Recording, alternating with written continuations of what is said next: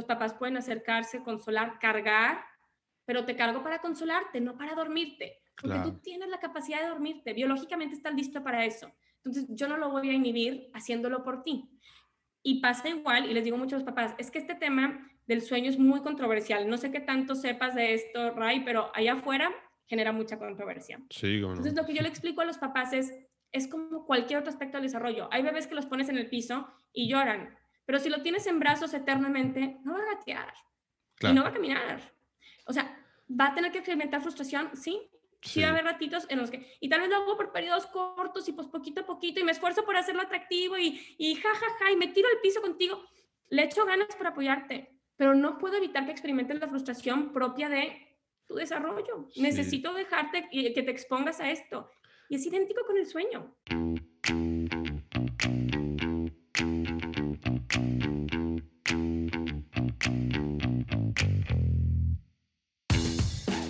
Eh, bienvenido, bienvenida. Esto es Padres Productivos Podcast. Este es un espacio donde vas a poder escuchar conversaciones con papás, mamás y expertos que tienen algo de valor que compartir, que están impactando positivamente su entorno y están logrando cosas extraordinarias en el ámbito profesional, personal y familiar. Y todo esto con la idea de poder obtener sus estrategias, sus herramientas, consejos y poder aprender junto con ellos todo lo que podamos aplicar tú y yo en nuestras vidas para poder ser una mejor mamá, un mejor papá, ser una mejor versión de nosotros mismos que podamos compartir con nuestras familias.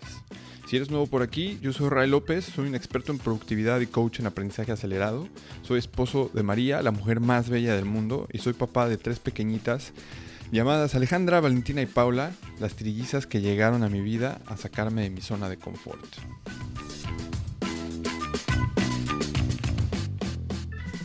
Bueno, pues estamos regresando de un merecido descanso de casi dos meses entre diciembre y enero. Y para este episodio quería regresar como con toda la actitud y con un tema que a mí en lo personal me parece súper importante, muy interesante, eh, que es el sueño infantil. Sin duda, uno de los principales factores que más influye negativamente en nuestra relación de pareja al tener hijos es la falta de sueño. Muchos de nosotros hemos pasado por ese periodo en el que nuestros pequeños no duermen si no es con mamá o con papá estando a un lado o si no duermen en nuestra cama o cosas por el estilo. Personalmente, para mi mujer y para mí ha sido todo un reto eso de dormir tres al mismo tiempo. Así que para este episodio les tengo a alguien súper especial, alguien de la que sin duda yo he aprendido un montón de cosas de todos los consejos que comparte en sus redes sociales. Ella es Ana Pau Garza Lagüera, ella es experta en sueño infantil y estoy muy contento de poderles compartir esta entrevista. Les voy a platicar un poquito más de ella. Ana Pau es creadora de Sleepy Heads, donde apoya a padres con hijos que aún no duermen de manera adecuada, enseñándoles a modelar hábitos positivos del sueño con asesorías y programas en línea. Ella es licenciada en psicología egresada de la UDM, UDEM, con maestría en terapia breve sistémica por la UANL, posteriormente certificada como asesora de sueño infantil por, por el método Gentle Sleep Cuenta con otras certificaciones como el de tratamiento de trastornos afectivos por la Universidad Complutense de Madrid, el Infant Mental Health and Development Foundation Program impartido por The Wonder Weeks Academy y Disciplina Positiva en la Familia por la Asociación de Disciplina Positiva y actualmente está estudiando una segunda maestría en Psicología Infantil e Intervención Temprana. En esta entrevista tocamos, en esta charla tocamos principalmente el tema del autocuidado en la paternidad y maternidad, Entramos a fondo sobre los beneficios de tener buenos hábitos de sueño en nuestros pequeños. Nos cuenta su historia personal, bastante interesante, y cómo fue que llegó a formarse como asesora de sueño infantil. Vimos cómo es que no atender adecuadamente una rutina de sueño y estar poniendo toda la atención en nuestros hijos antes que a nosotros mismos puede afectar al matrimonio y a la salud personal. Hablamos de la vida en pareja, las ventajas de la terapia de, pareja, nos platica más sobre su metodología gradual y gentil que en lo personal resonó mucho conmigo, nos compartió unos super consejos sobre el sueño para tenerlos en cuenta como el mejor momento para iniciar con el entrenamiento, cuando sí, cuando no.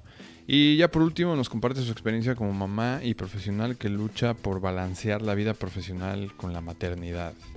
Este episodio es ideal tanto para aquellos padres que están por tener un bebé y quieren prepararse para lo que les viene, como para papás y mamás que ya tienen ya sea uno, dos o, varios menores de seis años. Así que no se diga más, los dejo con Ana Pau Garza Lagüera.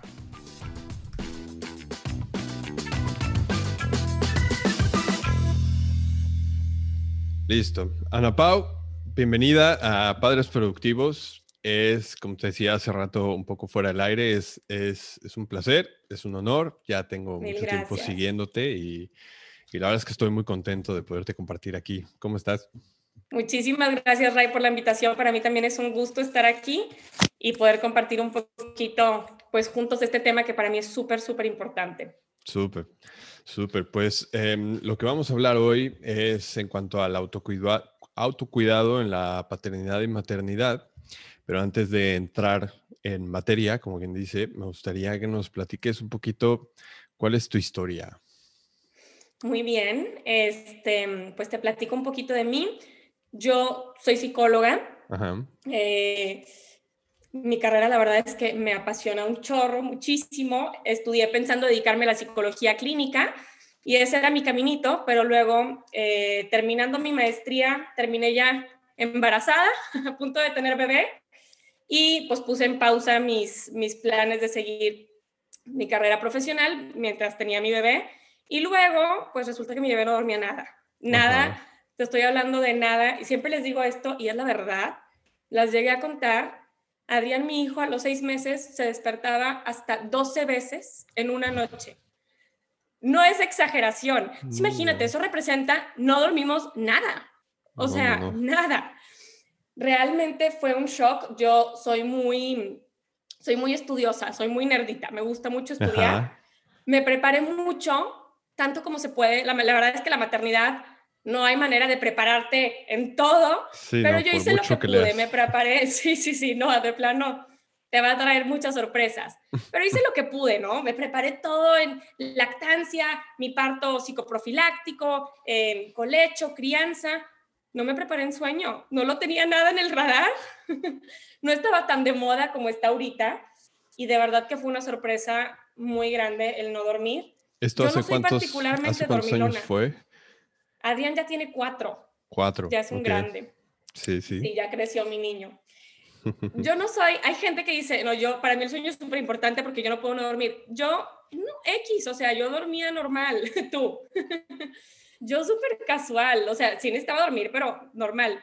Hasta que no me hizo falta de esta manera el sueño, me di cuenta lo importante que era. Yo ya estaba mal, o sea, muy, muy, muy mal. Sí, es lo peor que uno, por lo que uno puede pasar. Claro, y, de verdad, mi esposo me decía, es que de verdad te la complicas en todo. Yo no soy muy perfeccionista, no me fui por el camino fácil en nada.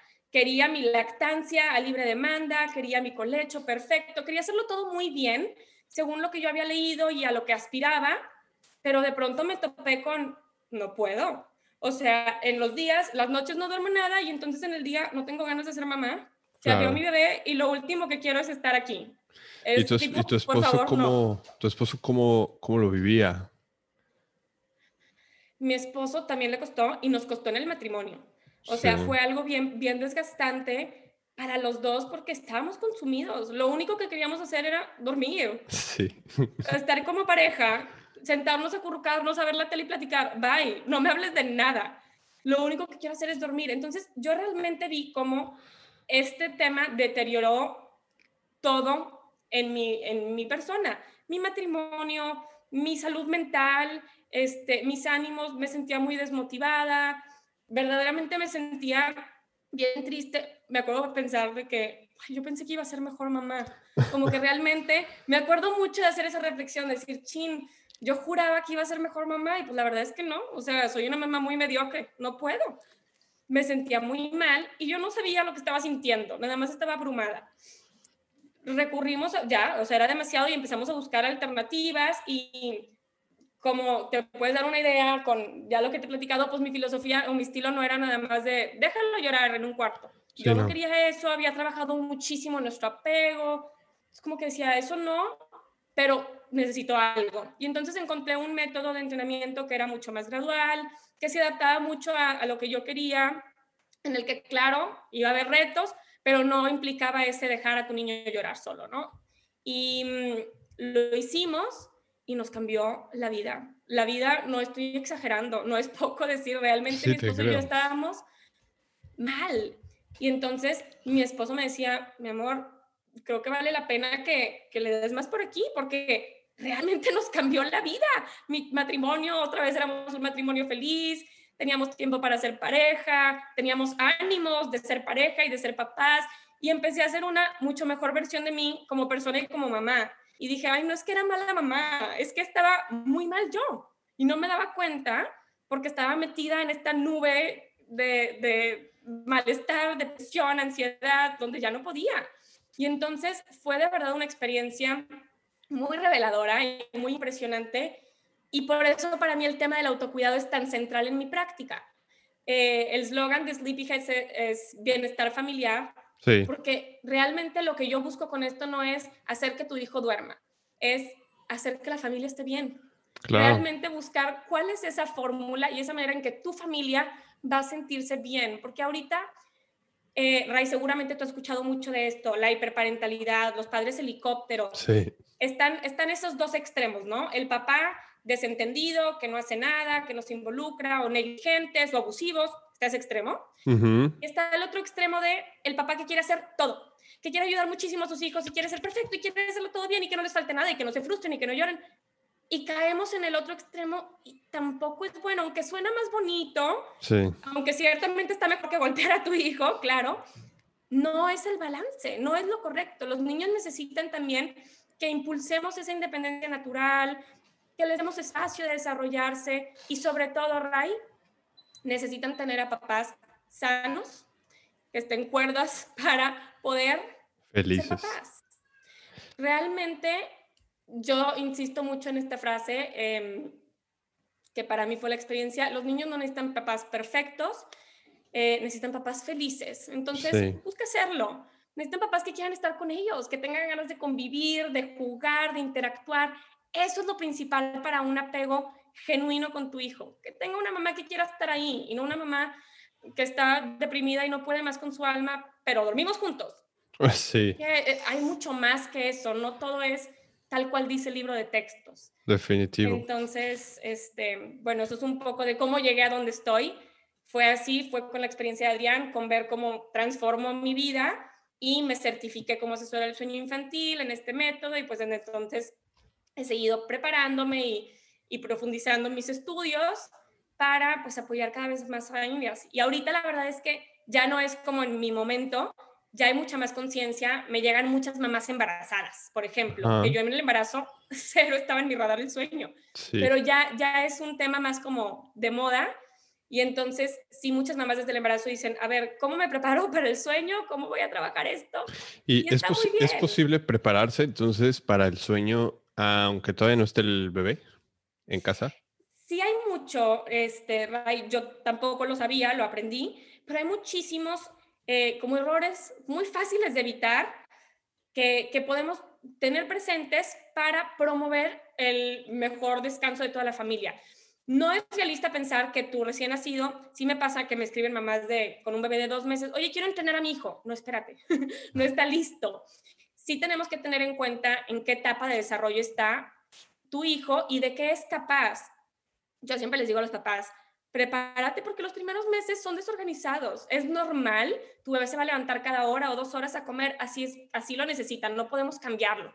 Sí. Eh, eso es propio del desarrollo y pues sí, es una etapa desgastante y difícil. Pero conforme va creciendo, si tú vas haciendo las cosas bien, vas permitiendo que sus sueños se desarrollen naturalmente y, y permitiendo que cada vez pueda dormir más horas continuas hay ciertas cosas que hacemos que inhiben esos procesos naturales o evitan que se dé y entonces detonan más problemas del sueño. Entonces, sí, sí hay mucho que puedes hacer con tu recién nacido para mejorar el descanso de todos. Y hay como, ¿cuál sería como la edad o, sí, cuál sería la edad ideal para empezar con, con este entrenamiento, podría decirse?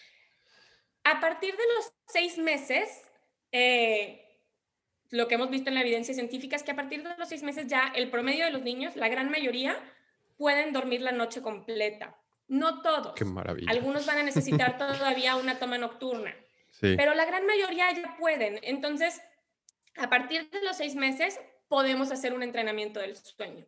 Antes yo no lo recomiendo. Si hay gente que los hace desde los cuatro o cinco meses, porque sí, hay algunos niños que pueden estar listos desde ese momento, pero no es la mayoría. Entonces, a mí me gusta ser muy como respetuosa de los procesos y mejor vamos a darle más cita, vamos a esperarnos a que esté en un mejor lugar y en un mejor momento, y entonces lo hacemos, porque el entrenamiento puede ser desgastante. Habrá como ciertas, habrá como ciertas señales que uno puede ir viendo en cuanto a tal vez ya está, ya está listo, tal vez cuando sabes que le toca la toma a la mitad de la noche, tienes que despertarlo y no se despierta solo.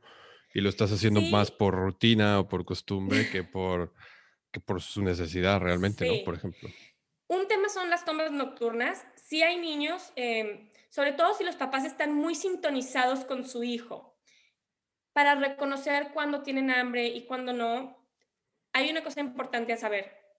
Los niños tienen despertares parciales, igual que los adultos, toda la noche. Nuestro sueño se divide en ciclos y entre cada ciclo vamos a experimentar un despertar parcial. Muchas veces cuando los papás escuchan ese despertar parcial, tienen pánico de que se despierte el hijo y corren a ayudarlo. Y yo les digo a los papás, es que le estás dando feria de más, no necesita tu ayuda. Para, para. Sí, sí, sí. Ah, pensé que me estaba diciendo a mí para. Y yo, dime. Sí, claro. Entonces, cuando los papás están realmente sintonizados con sus hijos, pueden reconocer y decir, a ver, para, precisamente para, escucha. Fue un simple despertar parcial, se acomodó tu bebé solito, listo, no necesitaba nada más de ti. Ahora, está llorando, tiene hambre, mueve la cabecita, aliméntalo, ¿verdad? Sí, sí. Pero hay que hacer esa distinción y los papás que logran hacer eso y que sí son muy perceptivos de eso, no imponen tomas, simplemente responden a la necesidad de hambre, y estamos hablando específicamente de hambre, porque cuando hablamos de lactancia materna, sabemos que hay eh, tomas que no son solo por hambre, y eso es otro tema. Claro. Pero si la mamá o la familia necesita dormir lo más que pueda, lo más pronto posible, entonces queremos dejar la noche a las tomas del hambre y dejar todas esas tomas de conexión, de otras cosas, pues, durante el día para que los papás puedan dormir lo más que el bebé pueda. Insisto, vamos a respetar sus tiempos, pero sin nosotros meterle tomitas en donde solo fue un despertar parcial y estaba bien y solito se podía reacomodar. Esa es una de las cosas que podemos ver. Otro tema es simplemente madurez. Tenemos que dejar que crezca. Va más allá de lo que puedas ver o no, es simplemente, ¿qué edad tiene? Es que no está listo, está muy chiquito. A los cuatro meses eh, está la regresión del sueño, famosísima. ¿Por qué? Porque suceden muchas cosas en, su desarrollo en ese momento a nivel neurológico que realmente desorganizan toda la estructura. Entonces, pretender entrenar en ese momento, ay, qué desgastante. Yo al contrario, les digo a las mamás, sobrevive. ¿Cómo? como quieras. O sea, si puedes hacer las cosas medio bien, claro, como puedas. Si puedes hacer más o menos las cosas bien, maravilloso. Pero si no pudiste, no te preocupes, haz lo que necesites, llévalo a tu cama, ponlo en tu pecho 15 veces, dame aromas, lo que sea que funcione, hazlo para que sobreviva en esta etapa tan desafiante y ya que pase, pues bueno, reparamos los platos rotos, habrá platos rotos, pero se pueden reparar en cualquier momento. Y eso es algo bien importante, también cuando hablamos de autocuidado, a tener presente. Muchas mamás les da pánico y dicen, es que no quiero hacer las cosas mal porque quiero poder dormir en un futuro. Tranquila. Hay veces que de plano te toca sobrevivir y en un futuro se puede arreglar, todo se puede arreglar. Claro. Ahora, conforme mencionas sobrevivir, pues justo nosotros acabamos de pasar por, em, por una gripa, que en un principio, ahora en estos tiempos, pues una gripa nos saca muchísimo de onda, ¿no? El que empezó, el que empezó fui yo y a los cuatro días empezó a caer una. Yo teniendo tres, hay muchas reglas que no aplican para mí o, que, o, que, necesitan adaptarse. Entonces, sí eh, esta parte de sobrevive, que es lo que me viene a la mente cuando, cuando tengo las niñas enfermas, porque nosotros al tener tres somos, somos un poco estrictos, no somos tan estrictos, pero sí necesitamos de rutinas específicas que vayan marcando el ritmo y, y a la hora de que se enferma una u otra, todo es un caos. y es survival, pues, modo de sobrevivencia definitivamente. Sí, pero particularmente en casos como los tuyos, en los que los papás tienen múltiples, o más de un hijo, este tema de las rutinas se vuelve doblemente importante, es, fundamental para poder sobrevivir. A veces sobrevivir también tiene que ver con orden. Em, por ejemplo, cuando yo hablo de supervivencia con los papás que tienen a su, a su bebé pequeño en la etapa de recién nacido, cuatro meses, mi supervivencia sigue implicando, trata de mantener la rutina lo más que puedas, porque eso va a ayudar mucho a que sobrevivan. Sí podemos hacer desorden en la noche, sí que tenga todas las tomas, si ya no tenía tomas y de pronto ahora son 15, no importa, lo que necesites. Pero el que haya un horario más o menos que a esas edades ya empieza a haber un poquito más de estructura en su horario, vamos a promoverlo, vamos a ayudar a que eso se vaya consolidando porque ese tipo de cosas siempre nos van a ayudar a que el sueño opere mejor. Claro. Y ciertamente a que todos sobrevivamos mejor. sí. Quería hacerte una, una preguntilla. Justo ahora mencionabas que se despiertan, que yo sé que tenemos un, un ciclo circadiano, circadiano, ¿cómo se llama en español? Sí, ritmos circadianos. Eh, que en, en, adultos yo sé que son regularmente de 90 minutos. Yo por lo general procuro dormir o poner mi alarma de acuerdo, así sé que me estoy durmiendo a las 12, pues yo sé que voy a dormir 6 horas considerando esos cuatro ciclos, ¿no? Por ejemplo. O, sí, cuatro ciclos o seis ciclos. ¿Y en, en los niños es más o menos el mismo tiempo? No, los ciclos de los niños son más cortos, son como de entre 50 y 60 minutos. Ok. Entonces van a tener más eh, ciclos de sueño en la noche que un adulto. Ok, interesante, interesante. ¿Y como a qué edad más o menos empiezan a regular? Desde los eh, tres, cuatro meses ya empezamos a ver mucho más estructura. El sueño de un niño no se va a parecer al sueño del adulto por mucho tiempo. Sí, ¿no? Eh, ya a los dos años es bastante maduro y bastante similar, pero bueno, seguirá desarrollándose. El cerebro humano se sigue desarrollando hasta el final, como hasta los 21 años ya se termina esa madurez como completa, este, pero sigue. Y, y bueno, el sueño ciertamente es uno de esos procesos que va a tomar su tiempo para que madure bien, pero desde los tres meses ya podemos ver cómo entran en acción esos ritmos circadianos y se empieza a regular un poco más por la luz y lo vemos en cuanto a que un recién nacido duerme indistintamente día y noche. O sea, los, dos momentos va a dormir, se va a levantar cada hora, cada dos horas, duerme más o menos como ocho horas en el día y como ocho horas en la noche, duerme igual. Ya para los tres meses empezamos a ver que ahora sí pasa la mayor parte del sueño a la noche y en el día se van quedando menos horas cada vez. Y esa tendencia la vemos conforme sigue creciendo. Cada vez va durmiendo menos y menos de día y el sueño se va consolidando a que duerma todas las horas en la noche, que en promedio son como 11 horas, lo que necesitan los niños en la noche. 11 horas, más o menos lo que duermen las, las mías. Y hay algo curioso que mm, aprovecho para compartir y es nosotros la verdad es que no hemos, no hemos tenido una asesoría en cuanto al sueño, pero somos papás que leemos mucho y pues nos hemos asesorado en esa parte, tal vez no directa, ¿no? Sin embargo, es muy curioso que dos, dos, de mis tres hijas, nosotros tenemos esta rutina de sueño. Em, para mí el objetivo es que se duerman ellas solas, ¿no? Por ahora tenemos, por ahora tenemos que estar con ellas un poquito y yo medio les hago un masajito. Entonces, dos de ellas en 20 minutos o menos están, están ya dormidas. Pero tengo una que es tremenda. Saludos a mi, a mi Alejandra. Y a veces tarda no sé qué tiene, que a veces tarda hasta hora y media en dormirse. Y es que abajo está bostezando y todo. Bueno, ya vámonos a dormir. Procuramos regular el tono de las luces. Yo no pongo luz blanca después de las seis de la tarde. Muy bien. Y, y, todo esto, pero en cuanto la pones en la cama, pum, tum, tum. Y es, es increíble lo, lo, activa que se pone en cuanto la echas en la cama. Sí, yo sé que tú tienes pues tres que vinieron en un mismo paquete, pero a veces como puedes tratar de hacer todo similar, pero te vas dando cuenta que sí, sí cada una tiene su, su temperamento, su manera de operar y son diferentes, entonces es normal que veas esas diferencias. Hay niños que son mucho más sensibles en cuanto al sueño y niños que son más fáciles, que son más adaptables.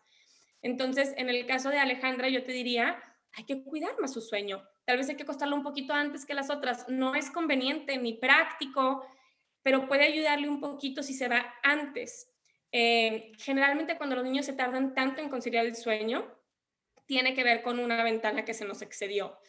Eh, el bostezo, yo les digo a los papás, el bostezo quiere decir, necesito estar en la cama ya. O sea, es una señal de sueño no tardía, pero, pero de ya, de este momento. En realidad, la señal de sueño temprana es cuando vemos, sobre todo en bebés, cuando vemos ese como energía que ha bajado, cuando vemos que están a veces un poquito idos, este, ya no interactuando tanto. Empezamos a ver como un tono más suave, están un poquito cansados. Ese es el momento ideal para llevarlos a dormir, siesta y noche. Cuando los niños ya están bostezando, tallando sus ojitos, realmente la ventana ya está encima. Ya es hora de que se duermen ese momento. Eh, cuando están irritables, llorando, se nos pasó. Ya están sobrecansados, ¿verdad? Entonces, este, si Alejandra es un poco más sensible, yo te diría, intenta acostarla un poco antes. Ya sé que eso puede alterar la dinámica y ser complicado con tres del mismo tamaño. Este, no me no, me imagino y me pongo nerviosa. No, no, no. Yo no sé qué haría con tres. No sé qué haría con tres del mismo tamaño. Hay, que adaptarse. Aquí lo curioso. La verdad que, sí. Que luego yo platico mucho es que me dicen, yo no sé cómo le haces. Pues la verdad es que yo desde un principio tuve tres. Para mí esto es. Claro. Esto, si tuviera, si hubiera tenido uno y luego tres, uff, yo creo que sí mi, mi, mi comparación sería como ahora sí estoy. Sí no sé en qué parte estoy. Abrumado. En un principio tuve tres, pues, pues así ha sido. Sí, esa es tu normalidad de, de, la paternidad, supongo. Pero acá los, los, los otros que tuvimos uno, uno a la vez, sí, solo pienso en tres o dos y digo, qué miedo. Y la verdad es que hay gente que le va divino, pero a mí yo batallé. y con Ale también. A pesar de que ya era asesora del sueño infantil y, que ya todo lo hice perfecto, hay veces que la vida viene a decirte, ah, ok, pero no.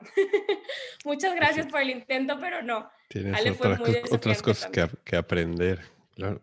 Sí, cada hijo es un aprendizaje. definitivamente creo que, eh, bueno, me gustaría hacer la pregunta así como para, primero, ¿hasta qué edad?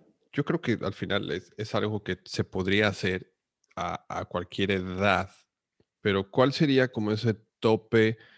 Ya sabemos que podemos empezar tentativamente desde los seis meses. ¿Cuál sería como la edad tope en la que podríamos implementar em, un entrenamiento contigo, por ejemplo? Yo trabajo con niños de seis meses, o sea, en entrenamiento de seis meses a cinco años. En realidad, eh, sí he trabajado a veces con algún niño de seis años, y en realidad lo puedes hacer, como bien dijiste, en cualquier momento de la vida. Pero ya muchas veces entran otras cosas en juego y hay veces que necesitamos un acompañamiento psicológico, no porque haya un trastorno. Y a ver, nos va a escuchar gente que, que para ellos el tema psicológico está súper normalizado, pero para mucha gente sigue siendo tabú y sigue representando algo que no podría decir que voy al psicólogo o que mi hijo va al psicólogo, suena muy mal. En realidad, el psicólogo lo mejor es ir con un psicólogo para prevenir. La atención temprana es maravillosa, no tenemos que esperarnos a que las cosas estén terribles para atender problemas.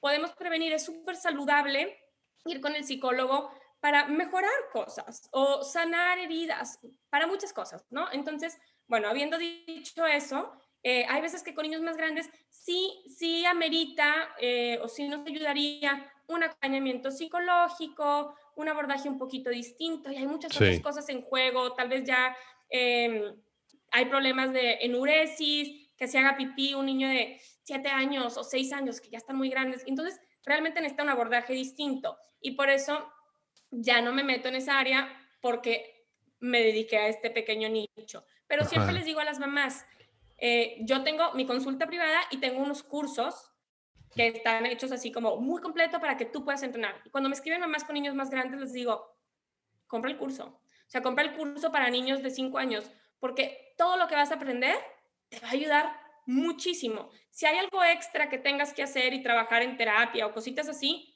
pues lo verás. Pero en terapia no vas a ver todo esto. Y sí ayuda mucho el que, oye, asegúrate que está durmiendo lo que necesita, que sus rutinas son adecuadas, que el horario. Muchas veces los problemas son cosas bien simples como horarios y rutinas.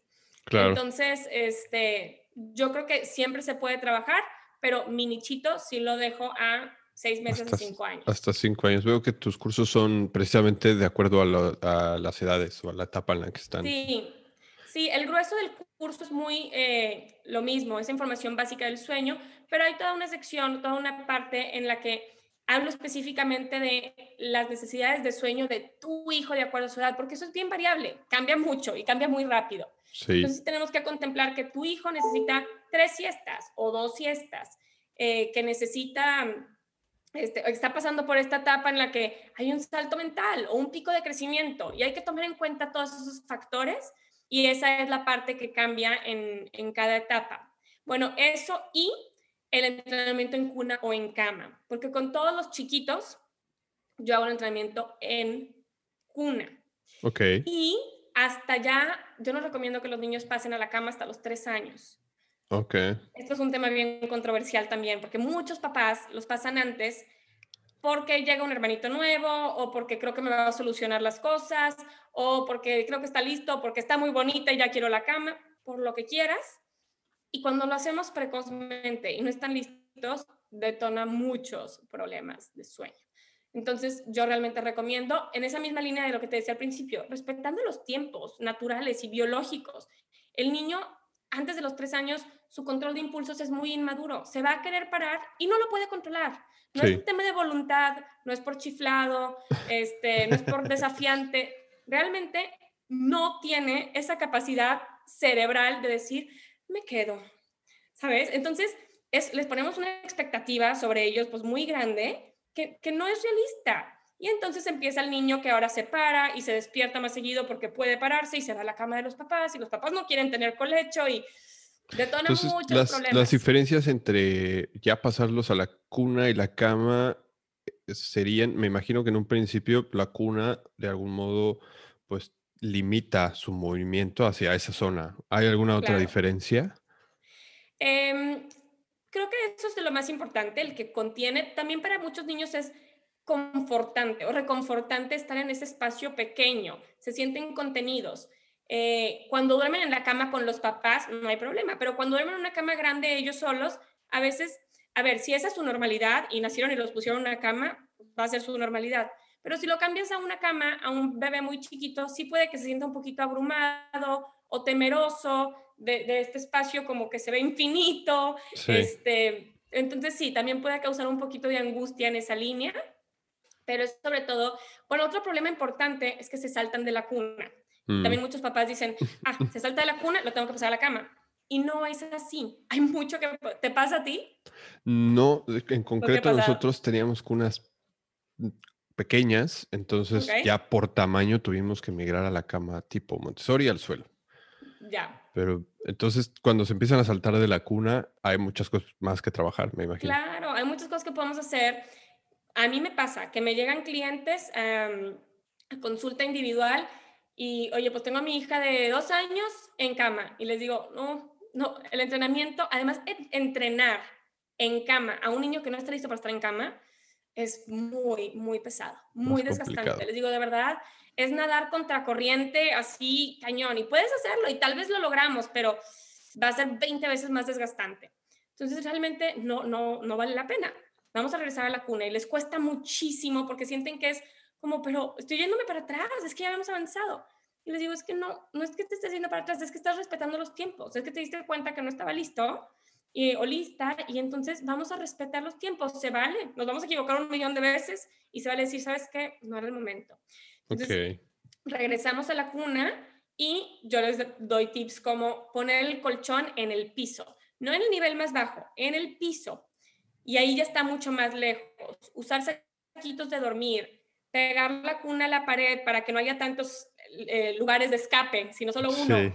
Este, hay varias cositas así que podemos hacer y que son muy efectivas. Nunca he tenido problema con clientes que los regreso a la cuna porque ya se saltaban, los regresamos con estas estrategias y ya no hubo problemas. Entonces, em, sí, sí es, sí es lo ideal esperar el momento correcto. Sí hay casos, como en todo en la vida, que lo cambiaron y todo salió perfecto y listo. Claro, puede que seas de esos suertudos, pero la mayoría sí experimentan problemas de sueño en algún punto. No necesariamente el día que lo cambiaron, no necesariamente el primer mes, pero a veces a los tres, cuatro meses empezó, vio una película, se asustó y entonces empezó a parar y empezó el problema de sueño. Si hubiera estado en cuna, tú podías ir a abordar y apoyar, pero no se hubiera estado parando. Entonces, está en una posición más vulnerable o más propensa a desarrollar ese tipo de, conductas y problemas del sueño. Ok, ok. Y, eh, por ejemplo, ¿para quién sí? Bueno, son, son dos preguntas. La primera es, ¿para quién sí y para quién no? Por ejemplo, una asesoría en sueño, ya sea personal o en, curso. Y la otra es, ¿cómo podemos saber eh, cuál, es, cuál, es, cuál es el objetivo ideal o el objetivo? ¿Cómo, ¿Cómo podemos saber? O sea, aparte de que duerme toda la noche, es... Mi pregunta va hacia, tenemos que estar ahí con ellos, el objetivo es poderles decir en algún momento, vete a dormir que se vaya a dormir solito. ¿Cuál sería como lo, lo ideal? voy a retomar, yo tengo un severo caso de mommy brain, entonces no voy a retener estas dos preguntas. La primera era... ¿Para quién sí? Em, para quién, para quién sí, para quién no. Tomo esa y luego me recuerdas la segunda. Sí, sí, sí. ¿Para quién sí, para quién no? Es una pregunta muy padre porque muchos papás, ahorita que te digo que ya está de moda el tema del sueño, me ha llegado mamás embarazadas y ya quiero reservar mi entrenamiento. no, espérate, no es para todos. Un el entrenamiento no es como la lactación. Todos los niños vamos a introducir los alimentos. El entrenamiento no, no es un criterio indispensable en la vida de los niños. Sí. De ninguna manera. El entrenamiento es para las familias que tienen una situación de sueño que no es adecuada y funcional para ellos. ¿Cuál es esa situación? Es variable. Y aquí creo que se complementa con tu otra pregunta, lo que te voy a decir. No hay un absolutamente correcto. Esta es la manera en la que tienen que dormir las familias. No lo hay realmente es qué es lo que funciona para tu familia. Al menos esa es mi, manera de trabajar y mi filosofía. Y he ido aprendiendo mucho eh, como asesora del sueño infantil. Obviamente empecé pues apegada a tal cual lo que dice el libro y haciendo todo así. Y luego en la experiencia con mamás que me decían, Pau, pero yo no quiero eso así, yo quisiera esto, pues, este, ay, vamos a explorar. lo intento contigo y, oye, sí funciona. Por ejemplo, casos como, a ver, el entrenamiento es así rígidamente tal cual, sacamos al niño de tu cuna, digo, tu cama o tu cuarto y lo llevamos a su cuarto, en su cuna, y tú te sales y duermes solito. Pero hay papás que dicen, ¿sabes qué? Yo soy feliz con mi niño durmiendo en mi cama, pero se despierta 15 veces por tomas nocturnas. Yo quiero que duerma en mi cama, nada más ya no quiero tener tomas nocturnas. Claro, yo ya me di cuenta que lo podemos hacer y lo podemos hacer con paciencia y con amor y sin problema. Entonces, si para ti bienestar y dormir bien se traduce en que mi bebé duerme a mi lado, nada más que no me pida pecho en la noche, lo trabajamos de esa manera y lo podemos conseguir. No hay un absoluto realmente en nada de la crianza, en nada de la paternidad. Es, es qué es lo adecuado para tu familia. Entonces, retomando la otra pregunta que sí me acordé. ¿Cómo, ¿Cómo debe ser? ¿Cuál es el objetivo? El objetivo es el que tú tengas. ¿Qué es lo que tu familia quiere conseguir? ¿Quieren que tu hijo duerma ya en su cuarto de manera independiente, en su cuna? Podemos conseguir eso. Hay familias que quieren que su hijo duerma en su cuna, pero dentro del cuarto de los papás. Podemos conseguir eso. En los cursos, sí me aboco a em, el entrenamiento. El curso es un tema más generalizado, ¿verdad? Entonces, pues es la recetita general. El entrenamiento en el cuarto del niño y sí pongo también los pasos para hacer el entrenamiento en cuna dentro del cuarto de los papás. Ya para entrenar eh, con el niño en mi cama son casos mucho más particulares que ahí sí recomiendo, ya sea que tengan una consulta breve conmigo para yo eh, ver con ellos qué, necesitan en particular y cómo lo adaptamos, Ajá, o tener un entrenamiento completo conmigo en el que yo los voy a asesorar y guiar todo el tiempo para ese proceso. Pero en general lo que buscan los papás, pues sí, es más ese entrenamiento de, en el cuarto del niño, en su cuna, o dentro de su cuarto, pero ya en su cuna, en un espacio independiente. Em, pero insisto, ¿qué es el objetivo? El que tu familia tenga. lo que ustedes quieran y lo que para ustedes se traduce en bienestar es lo que queremos conseguir. Bueno, aquí quiero hacer una pequeña pausa para hacerte saber que después de haber grabado este episodio, estoy hablando con Ana Pau eh, y le pedí un descuento para nuestra audiencia por los próximos siete días a partir de este lunes 8 de febrero. Vamos a tener habilitado un código que es Padres Productivos que nos va a otorgar un 10% de descuento en, en los cursos. Así que si estás interesado después de escuchar este episodio y quieres adquirir alguno de estos cursos con 10% de descuento, puedes utilizar el cupón Padres Productivos en el checkout para aprovechar este descuento. Es lo único que quería, que quería compartirte en esta pequeña pausa, así que continuamos. Definitivamente el, sueño para, para, mí, por ejemplo, mi mujer puede dormir un poquito menos, eh, pero para mí el sueño es yo con uno o dos días que, que no duermo, yo la verdad ya ando cranky todo el día, no pienso igual y, y habrá quienes pueden durar un poquito más así, pero yo, yo no puedo, por ejemplo, yo sí no, no funciono igual. Entonces, en un principio, para mí los primeros meses de paternidad fueron una locura, o sea, definitivamente. Y entonces, atender esta situación, aunque no sea un problema todavía, pero como ser conscientes de que es posible entrenarse y conocer herramientas y todo esto para poder mejorar el bienestar y, la vida en pareja, que yo creo que es súper importante, y, la vida de también el bienestar personal son súper importantes y, muy relevantes. ¿Nos puedes platicar un poquito sobre, sobre tu metodología? Sí, pero antes quiero nada más retomar algo que mencionas sobre la vida de pareja. Esto aplica para la gente que tiene vida de pareja. Habrá mamás solteras o papás solteros. Sí. Claramente no aplican esos casos. Pero cuando estamos hablando de un matrimonio con hijos, sí realmente, como que a veces nacen los hijos y los papás creen que su única, que su prioridad y que todo es los hijos. Y, y eso está equivocado. Sí. Y está equivocado científicamente porque realmente la evidencia científica nos ha demostrado que los niños, incluso bebés, que viven en un entorno hostil, donde constantemente los papás tienen conflicto, esos niños experimentan unos niveles muy elevados de estrés. No entienden eh, socialmente en qué se traduce el conflicto, no dicen, ay, mami y papi se están peleando. O, No, no. Pero entienden que su seguridad y su estabilidad, que son esas dos personas, está shaky no se ve estable esto. Y como ellos son mi supervivencia, eso me causa mucha angustia. Entonces, realmente genera un estrés muy fuerte en los niños y en su estructura psíquica. Cuando los bebés em, nacen, ¿verdad? Se ya nacen con muchas conexiones neuronales. Sí. Y el mayor número de conexiones neuronales van, a darse en esos primeros años de vida. Se están haciendo las bases de su funcionamiento y su, su pensamiento. Entonces, realmente por eso el apego es tan importante en esta etapa, porque en función del tipo de apego que generes con tus papás, va a ser, va a marcar la pauta para tus futuras relaciones. Es lo que ya se, se marcó en la base cerebral. Y entonces eso es lo que voy a estar persiguiendo. Ya es como está hecho el caminito en mi cerebro. Entonces cuando yo me desarrollo en un entorno hostil, con una mamá deprimida o con unos papás constantemente en conflicto, eso también daña al niño y la gente no lo ve. La gente se enfoca en, no, todo por mi bebé, mi bebé tiene que estar bien. Y entonces, adiós mi matrimonio, adiós mi pareja, mi bebé.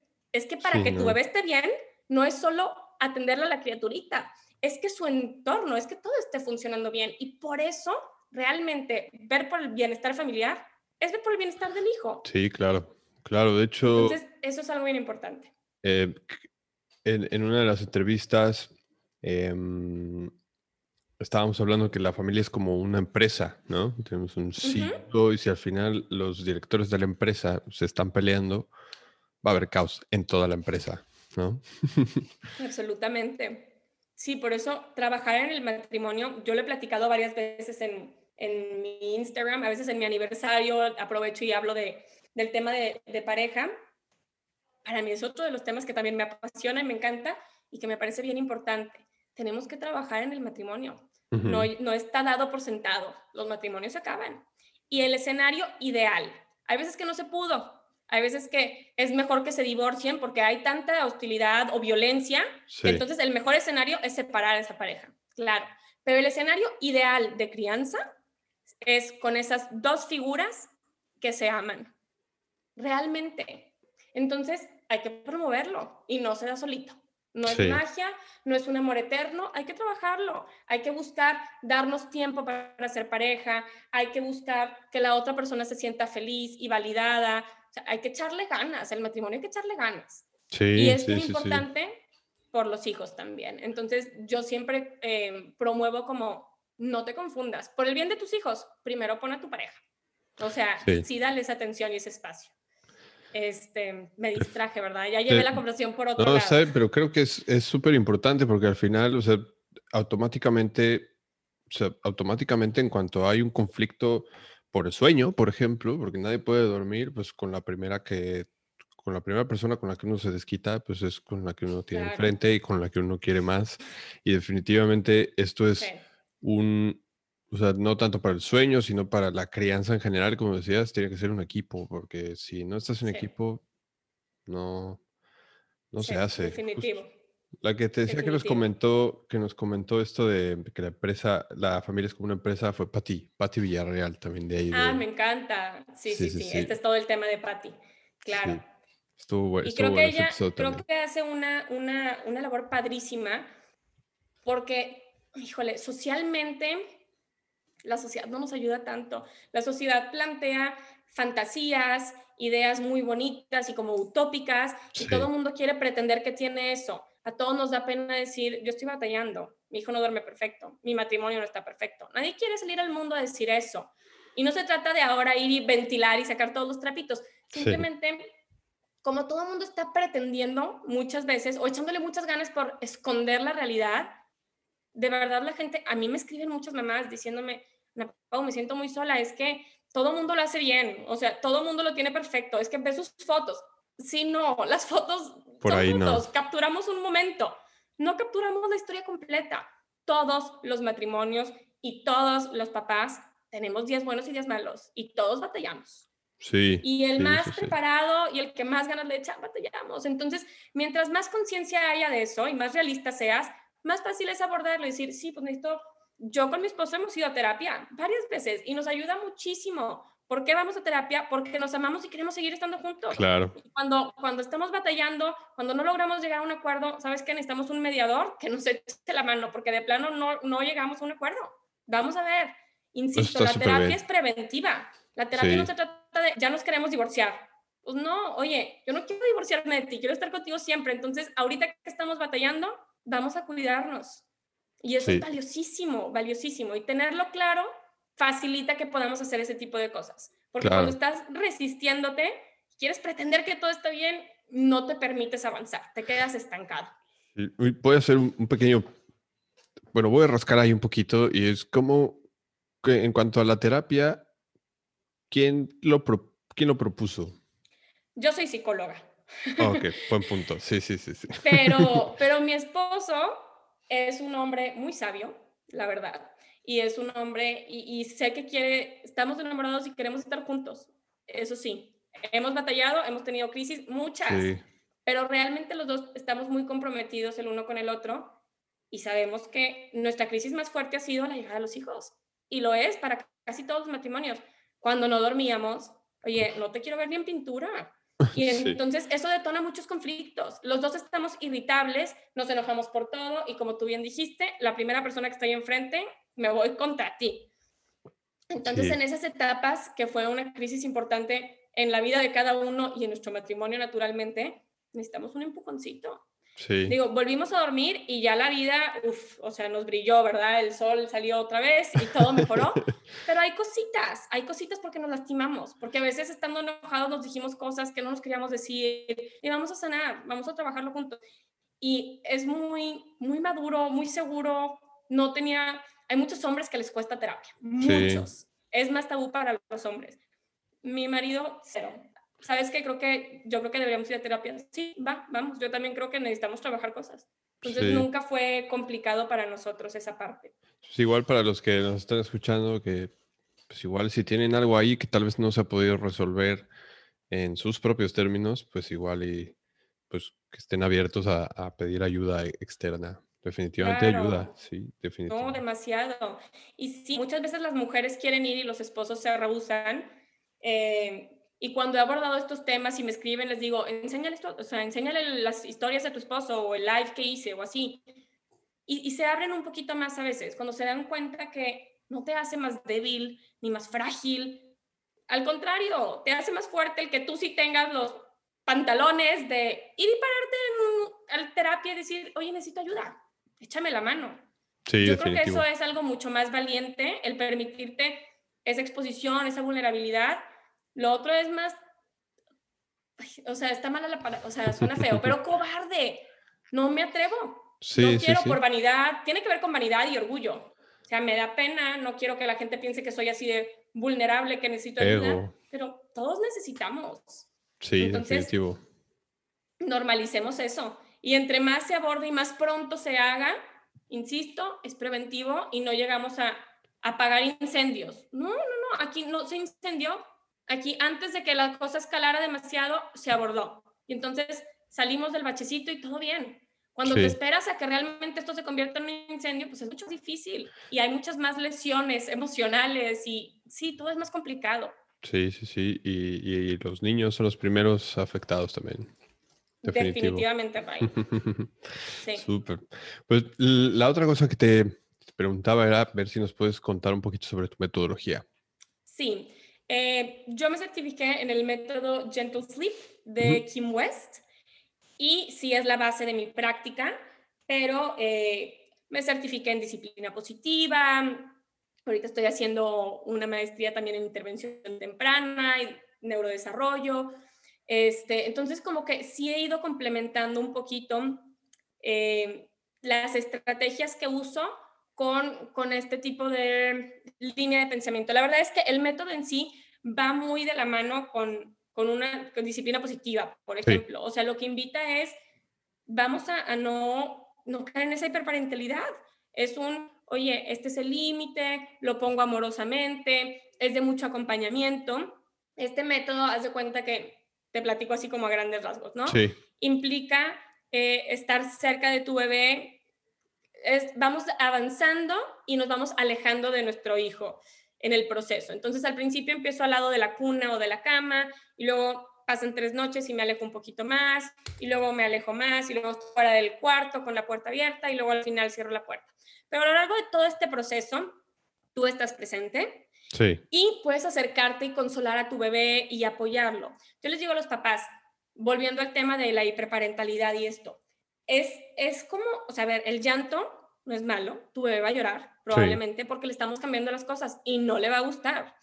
Pero así como llora para la noche, llora para el día, para un millón de cosas, porque es la manera sí, de transmitirte mucha información y además es, es el principal eh, recurso que tienen para sacar sus emociones. Los niños, igual que los adultos, están experimentando todas las emociones. Sí. Enojo, frustración, tristeza, rabia, eh, alegría, pero no tienen ni idea de qué están sintiendo. claro.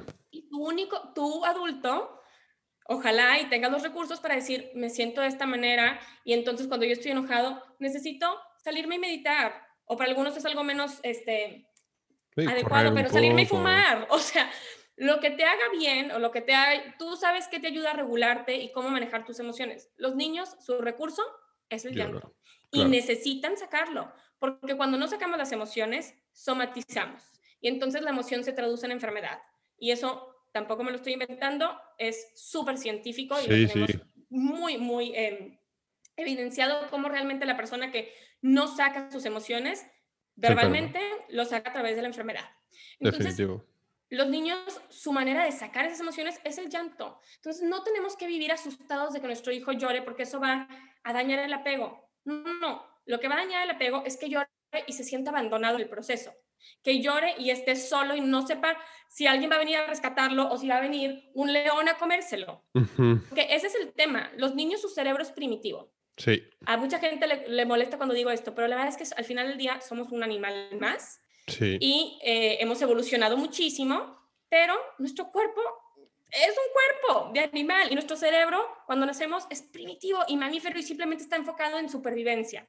Entonces, naturalmente, cuando, absolutamente, cuando siente alguna situación de peligro, se va a activar ese mecanismo de defensa, fight, flight, eh, freeze, ¿no? Me quedo aquí, ¿qué hago?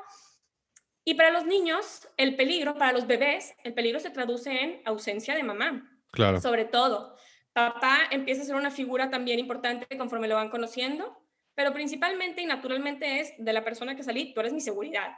Si tú no estás, yo no sé si va a venir alguien a robarme, si va a venir un animal a comerme. Entonces, realmente para ellos su vida corre peligro. Y en ese su vida corre peligro, pues experimentan todo el estrés del mundo. Entonces, cuando el niño está llorando por periodos prolongados solo, realmente todo el tiempo está pensando, no sé si voy a sobrevivir.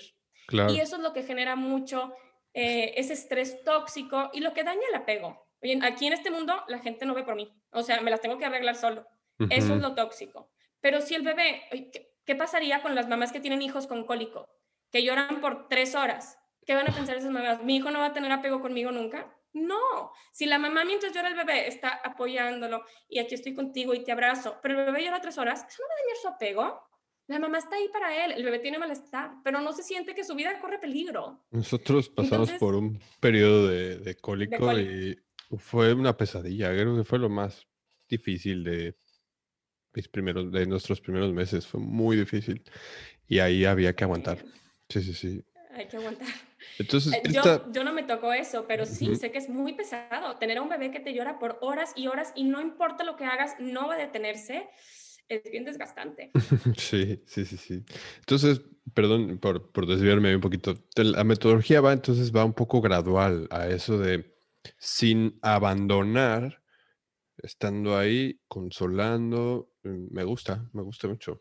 Sí, es, yo creo que es ese balance perfecto, porque la verdad, insisto, no cae en esa hiperparentalidad, es mucho el, te voy, a, te voy a dar el espacio para que hagas todo lo que tú puedes, pero lo que no puedes, yo aquí estoy, no te voy a dejar solo. Entonces yo te acompaño, yo me acerco y te, incluso conforme vamos avanzando, los papás pueden acercarse, consolar, cargar, pero te cargo para consolarte, no para dormirte, porque tú tienes la capacidad de dormirte, biológicamente estás listo para eso. Entonces yo no lo voy a inhibir haciéndolo por ti. Y pasa igual, y les digo mucho a los papás, es que este tema del sueño es muy controversial. No sé qué tanto sepas de esto, Ray, pero allá afuera genera mucha controversia. Sí, Entonces lo que yo le explico a los papás es, es como cualquier otro aspecto del desarrollo. Hay bebés que los pones en el piso y lloran, pero si lo tienes en brazos eternamente, no va a gatear y no va a caminar. O sea, ¿va a tener que experimentar frustración? Sí.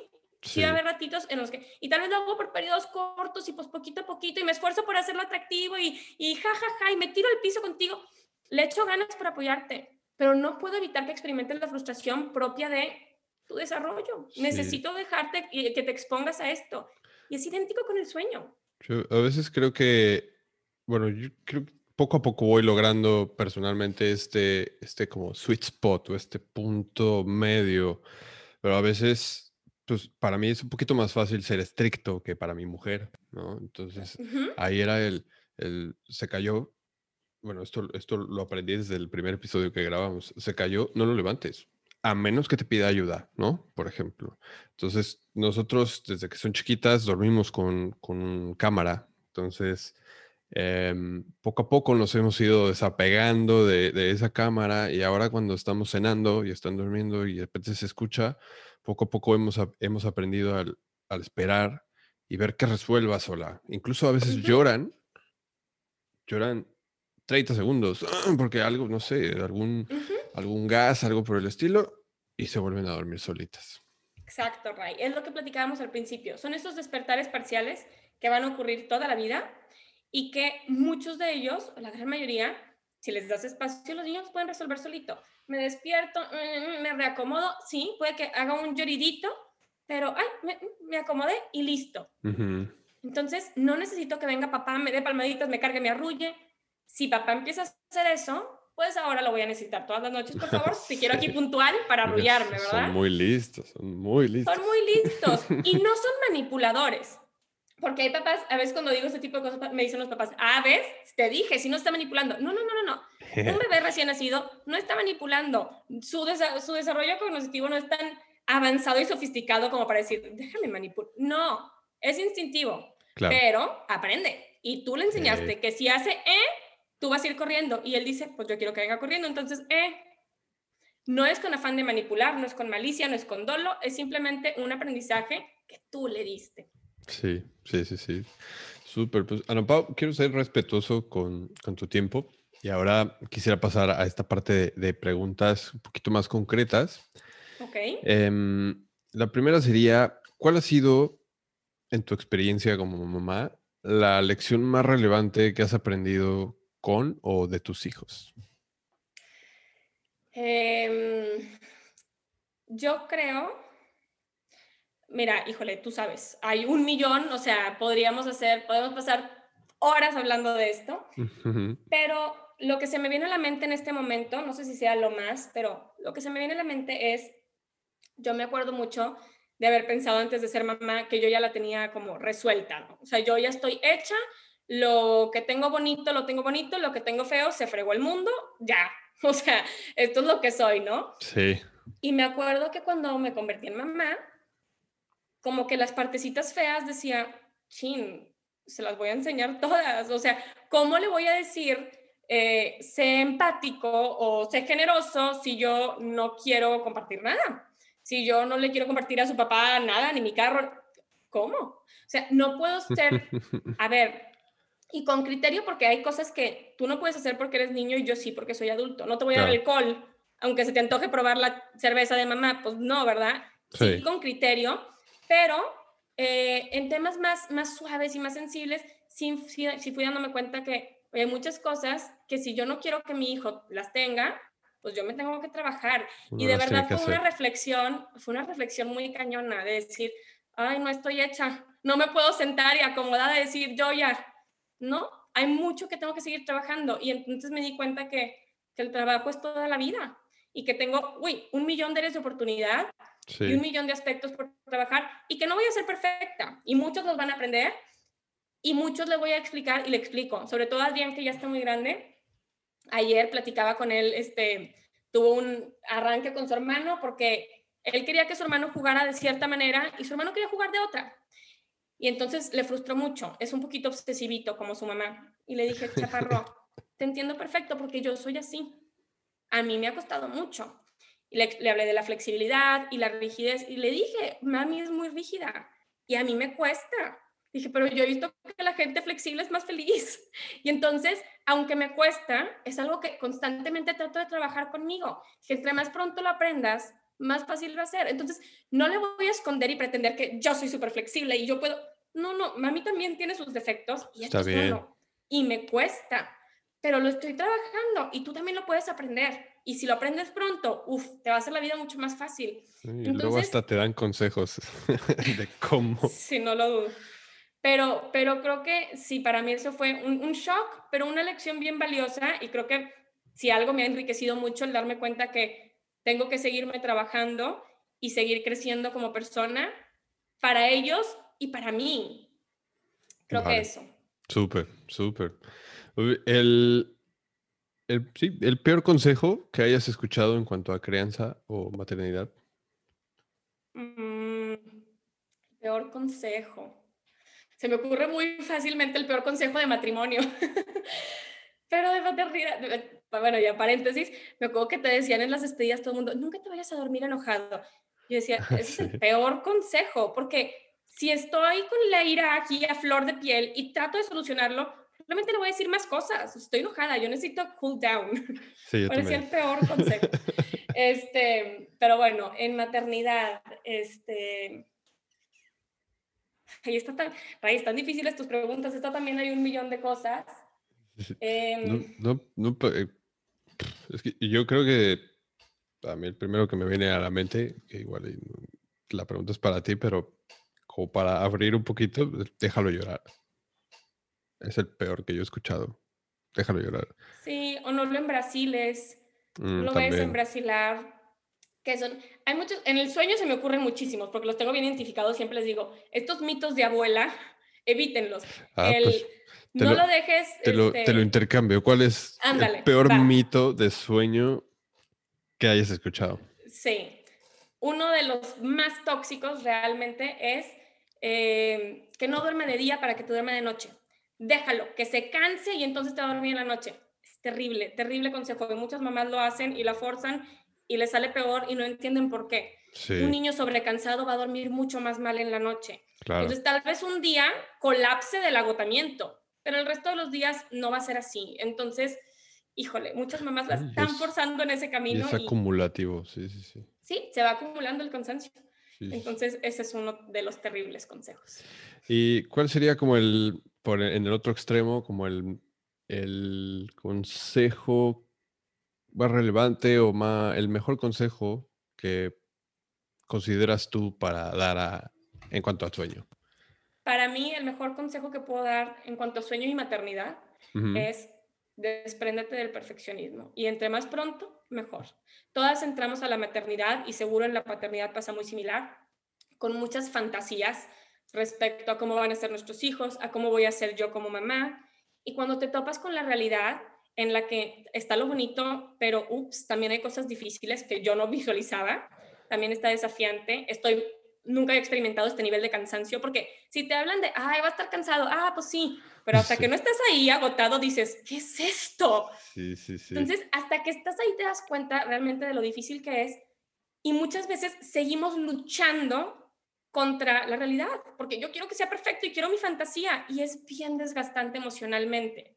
Y eventualmente la vida termina por enseñarte que esa fantasía perfecta no existe y que tienes que adaptarte. Y entre más pronto lo entiendas, mejor, porque vas a disfrutar más tu maternidad desde esa realidad de no soy perfecta, voy a echarle ganas por ser lo mejor que pueda, pero perfecto no existe. Entonces, ¿dónde me adapto? ¿Dónde cedo un poco? Va a haber que ceder. Este, creo que eso es fundamental. Súper, súper consejo. Mm, ¿Podrías completar la siguiente frase para mí? Me siento super mamá. ¿Cuándo? Me siento super mamá cuando tipo ayer. Ayer en la conversación con Adrián que te platiqué, me gusta mucho cuando tengo esos momentos en los que, a ver, todas a veces la perdemos y en, en una oportunidad buena de crianza perdiste la paciencia y gritaste y fue un mal momento, ¿no? Me encantan los momentos en los que al contrario, lo manejé súper bien, pude, a ver, Ale, tú vete a jugar acá, voy a platicar contigo, me di el tiempo de, de abordar sus emociones, de preguntarle cómo se sentía y como de transmitirle cosas, entonces como que te pones tu estrellita. Ayer así me sentí. Fue, una buena conversación, lo hice bien. Súper, súper. Bueno, y el, la siguiente pregunta va un poquito enfocada ya a la parte eh, profesional y la verdad es que sí, otra cosa, otra cosa de las que admiro mucho es todo tu contenido, ya a nivel, generas muchísimo contenido que aporta muchísimo valor.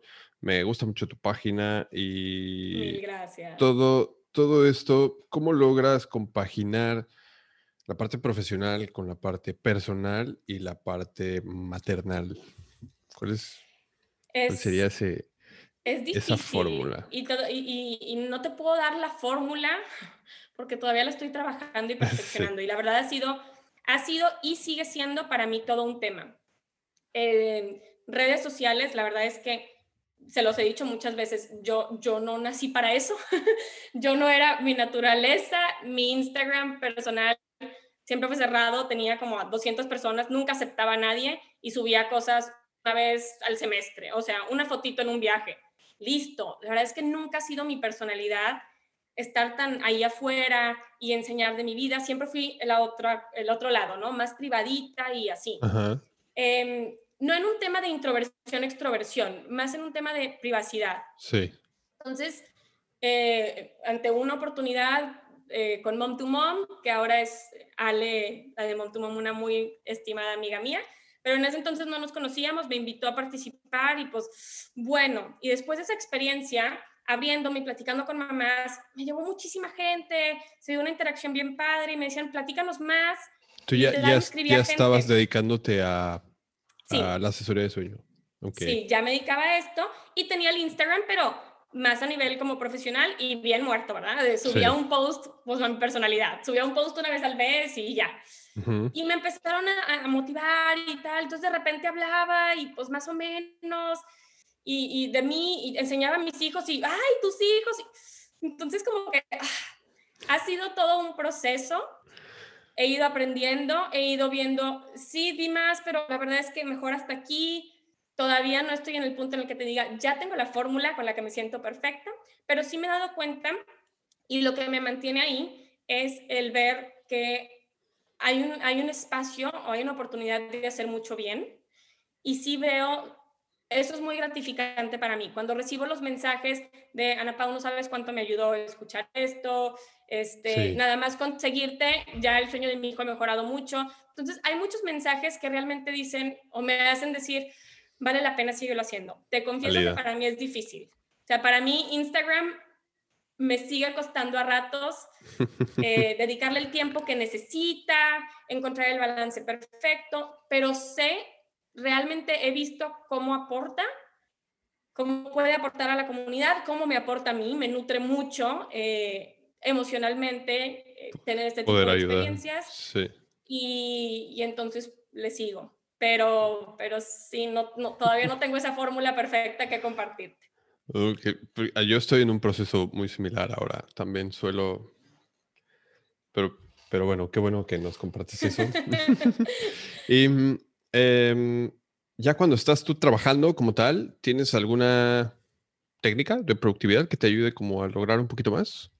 También he, he ido aprendiendo. Este, mi esposo me ha apoyado mucho en esa parte porque yo soy súper multitasker y entonces siempre pretendía trabajar mientras era mamá al mismo tiempo y no hacía ninguna de las dos bien. Sí. Consulta, sí, siempre que estoy en consulta es como niños a su cuarto, este, por suerte tengo quien me ayude en la casa, entonces a jugar allá y mamá en consulta. Pero cuando no se trata de consulta y tengo mucho trabajo que no es la consulta, que es desarrollar contenido, que los cursos y así, ahí me costaba y entonces trabajando mientras los niños están aquí y mi esposo me decía, es que mi amor, estás trabajando todo el día. Eso era otra cosa, trabajaba todo el día porque no sabía poner límites y entonces como siempre estaba medio trabajando, pues mientras estamos viendo la tele en la noche, trabajando. Y mientras estamos, me decía, es que no es sano, no es sano, todo el tiempo trabajas, pon tiempos.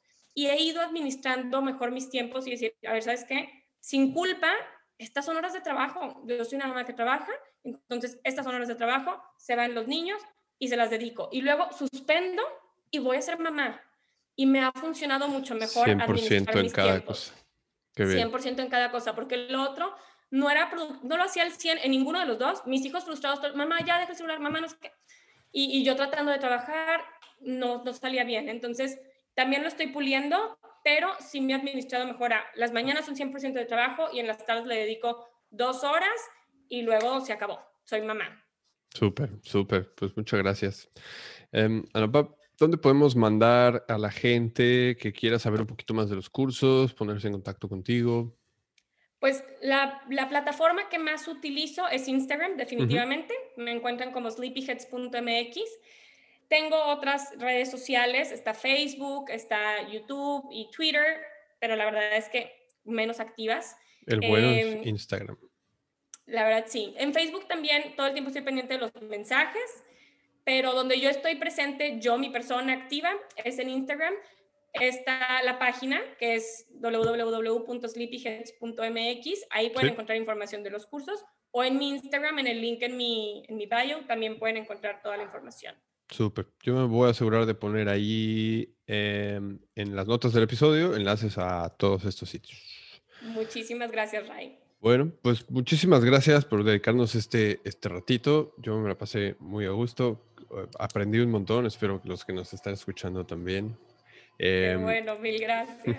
Y ahora sí, paso a la pregunta final que le hago a todos los, los invitados. Y aunque esté pasando ahí un camión afuera, no me importa. Eh, si la gente se pudiera quedar con un solo mensaje o idea sobre este episodio y llevárselo con ellos el resto de su vida, ¿cuál te gustaría que fuera? Me gustaría que fuera en la maternidad, paternidad, balance para el autocuidado no se puede todo perfecto, no es todo nada, no es blanco-negro. Entonces, realmente buscar ese balance en el que veles por el bienestar de toda la familia para que realmente todos estén bien. Hay que cuidarte, tú entras en la ecuación y es indispensable para el bienestar de los hijos. Me, extendí un chorro, ¿verdad? Fueron muchos puntitos en uno, pero eso. No, no, es lo que salió y creo que es lo, lo importante. Pues muchísimas gracias. Ray, fue un gusto estar aquí. Mil gracias por la invitación. Estuvo muy buena la conversación y espero que, que esto les sea de utilidad también a, a otras familias. Bueno, eso fue todo por este episodio. Muchas gracias por haber llegado hasta aquí. Recuerda que en las notas del episodio puedes encontrar los enlaces hacia todas las redes sociales de Sleepyheads y de Anapau. Y si estás más y si estás interesado en saber más acerca de los programas en línea que tiene, primero recuerda que tienes ahí el, cupón de 10% de descuento que aplica para los primeros 7 días después de este lunes 8, que es que sacamos el episodio. Em, ahí puedes saber mucho más. Sin duda, si estás teniendo alguna complicación ahí con el sueño de tus pequeños, este, esta metodología te puede ayudar. Espero que lo hayas disfrutado así como yo. Y si te gustó el contenido que acabas de escuchar, pues suscríbete al podcast en tu reproductor favorito para enterarte cada vez que salga un nuevo episodio. Si nos escuchas en Spotify, solamente dale al botón de seguir. Y si nos escuchas en Apple Podcast, dale al botón suscribir. Quieres ayudarnos o echarnos una mano, si no lo has hecho aún, déjanos una reseña de 5 estrellas o las estrellas que tú consideres en Apple Podcast.